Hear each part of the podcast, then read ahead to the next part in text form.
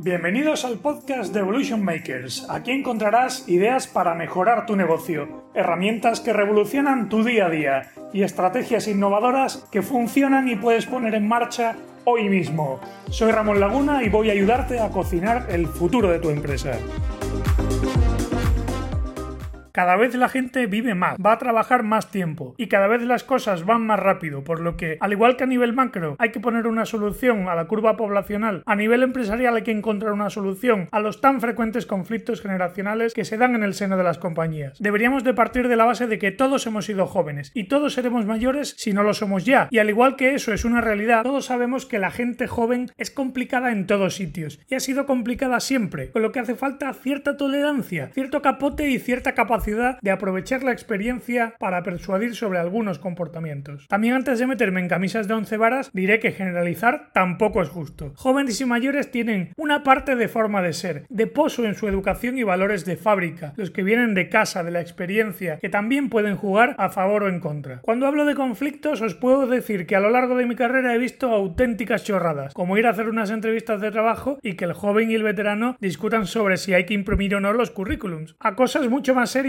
como consejos de dirección donde nos enzarzamos en discusiones sobre si la frescura y nuevas maneras de hacer las cosas deberían de estar por encima de la experiencia y la tradición en la estrategia de la compañía. En cualquier caso, el caso chorra de los currículos me sirve como muy buen ejemplo del origen de la mayoría de estos conflictos, el ego. Y ese ego en gran medida está alimentado por la ingenuidad en el caso de los jóvenes y por el miedo en el caso de los mayores. La buena noticia es que es una cuestión de mindset y se arregla con herramientas clásicas de gestión, como trabajar la cultura empresarial, la conversación, el feedback y la paciencia. Si lo vemos todo con un poco de pragmatismo, si eres el joven y alguien con más experiencia que tú te ha mandado imprimir esos currículos, ¿qué más te da? Porque eres tan torpe de ponerte a discutir. ¿Qué te cuesta imprimir eso y dejar a esa persona contenta? Si da lo mismo, joder, hazlo, no discutas. Céntrate en lo importante y piensa que lo que es fácil y evidente para ti no tiene por qué serlo para los demás. En lugar de recriminar, enseña, propón, cuenta los beneficios, no los juzgues como si fuesen tontos o como si quisieran talar el Amazonas. Y si eres de los mayores, no te dejes llevar por la arrogancia, que para algo valen las canas. Explica por qué te hace falta eso, en lugar de empezar las frases con te he dicho que hagas eso y acabarlas con un siempre se ha hecho así y no vas a venir tú ahora. No torpeemos, por Dios. Escucha y prueba, pregunta, que te enseñen. No pienses que lo sabes todo. Deja de ver a esos chavales como una amenaza o como unos niñatos y valora y aprovecha lo que te pueden aportar. Si tu experiencia y conocimiento verdaderamente son un valor añadido para la compañía,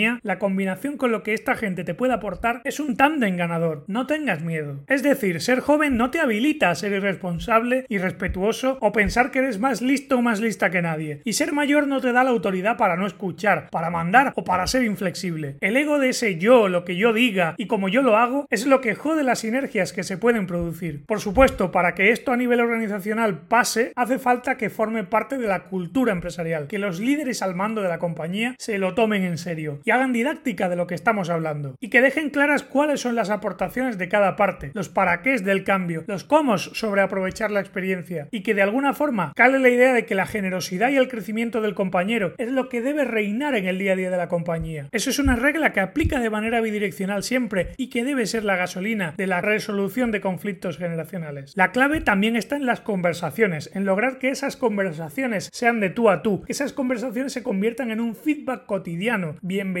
enriquecedor. Es lo que yo llamo la relación de los abuelos. Fíjate en las dinámicas en las familias. Abuelos y nietos se tienen aprecio, se respetan, se valoran mutuamente, se enseñan cosas, se proponen pasar tiempo juntos y enseñarse cosas mutuamente. Incluso a veces se saltan las normas establecidas por los jefes, que en este caso son los padres, para pasarlo un poquito mejor, para agradarse los unos a los otros. Ese aprecio se convierte en vínculo, en engagement, y ese engagement es lo que rebaja la tensión. Esas dinámicas son las buenas, en las que nadie es mejor que nadie, sino que prima la suma de las dos partes. Empieza a trabajar estas dinámicas dentro de tu compañía antes de que se convierta en el próximo programa de hermano mayor. Parece que no, pero estas cosas es conveniente pillarlas a tiempo y cocinar esa cultura a fuego lento. Vamos, dale caña. Hasta aquí el capítulo de hoy. Toca mover el culo para poner en práctica todo lo aprendido. Suscríbete a este podcast en podcast.evolutionmakers.plus y si quieres más, suscríbete también a nuestro canal de YouTube, apúntate al blog de Evolution Makers y habla con en redes sociales. Descúbrelo todo entrando ahora en evolutionmakers.plus barra seguir. Vamos, dale caña.